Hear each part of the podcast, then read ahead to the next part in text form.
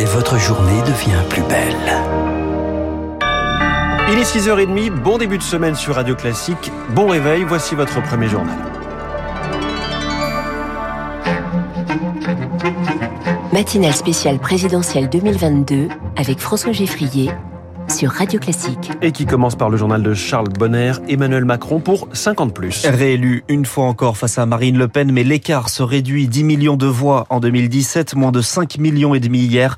Les partisans du président reconduit ont tout de même fait la fête hier sur le Champ de Mars face à la Tour Eiffel avant l'arrivée et le discours d'Emmanuel Macron vers 21h30. Les années à venir à coup sûr ne seront pas tranquilles, mais elles seront historiques. Et ensemble, nous aurons à les écrire pour nos générations. Cette ère nouvelle ne sera pas la continuité du quinquennat qui s'achève, mais l'invention collective d'une méthode refondée pour cinq années de mieux au service de notre pays, de notre jeunesse. Dans le même temps, ambiance forcément plus morose dans le bois de Boulogne au, pavillon d'Armenonville, là où étaient les soutiens de Marine Le Pen, candidate pour la troisième fois, au second tour pour la deuxième. Battue, elle revendique tout de même une victoire éclatante. Le reportage avec les partisans de Marine Le Pen de Lauriane Tout.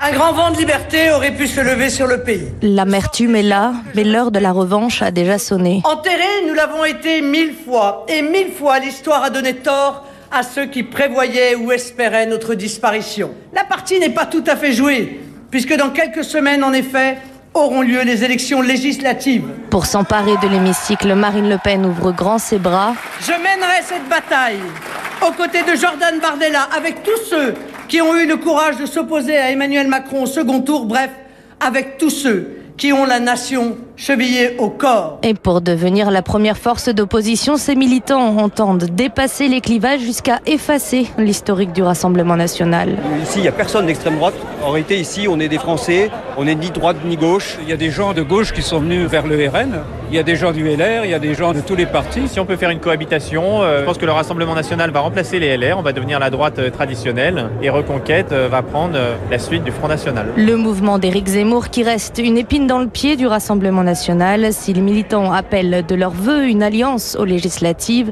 aucun accord n'est sur la table. Il n'a qu'à se ranger derrière nous, tacle un dirigeant du parti. Le Rassemblement national ambitionne donc de devenir majoritaire à droite et lance la bataille des législatives, surfant sur la vague du meilleur score de l'histoire de l'extrême droite. Mais une nouvelle fois, cette élection le confirme, la marche est encore haute et le RN va avoir du mal à rassembler une majorité d'électeurs, car selon le spécialiste de l'extrême droite Jean-Yves Camus, le parti peine à capter le mécontentement des Français. C'est pas dans son ADN. Il a peu de capteurs sociaux. Il n'a pas de représentation syndicale.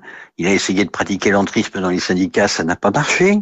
Il a effectivement un certain nombre d'élus de terrain qui savent prendre le pouls de la population, mais il a quand même encore, par le fait qu'il a peu de parlementaires, du mal à capter véritablement, à faire remonter véritablement le pouls de la société.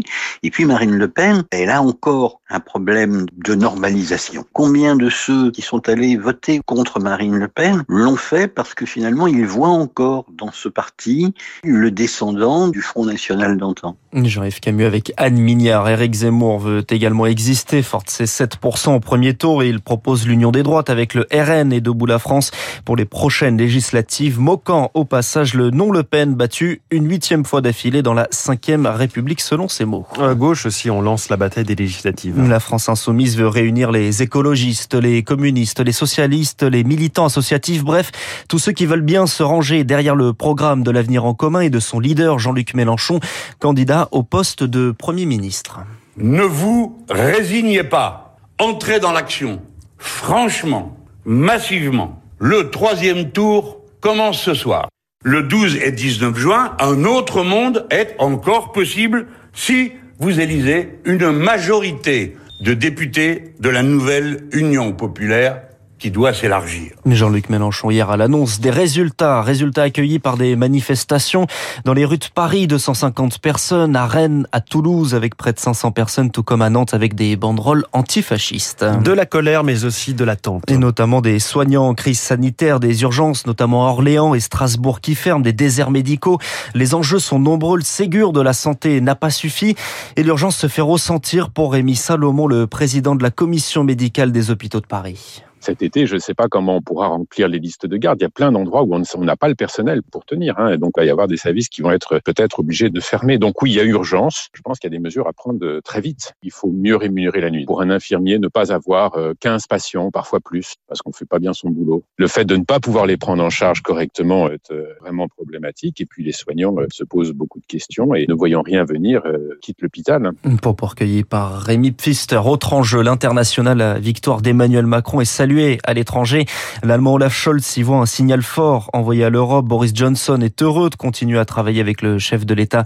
L'Américain Joe Biden félicite également le président réélu. 6h35 dans le reste de l'actualité, l'Ukraine et les États-Unis annoncent le retour de leurs diplomates. Ils avaient été évacués au début du conflit. Leur chef, le secrétaire d'État Anthony Blinken, a été le premier à y retourner hier en visite à Kiev accompagné du ministre de la Défense Lloyd Austin.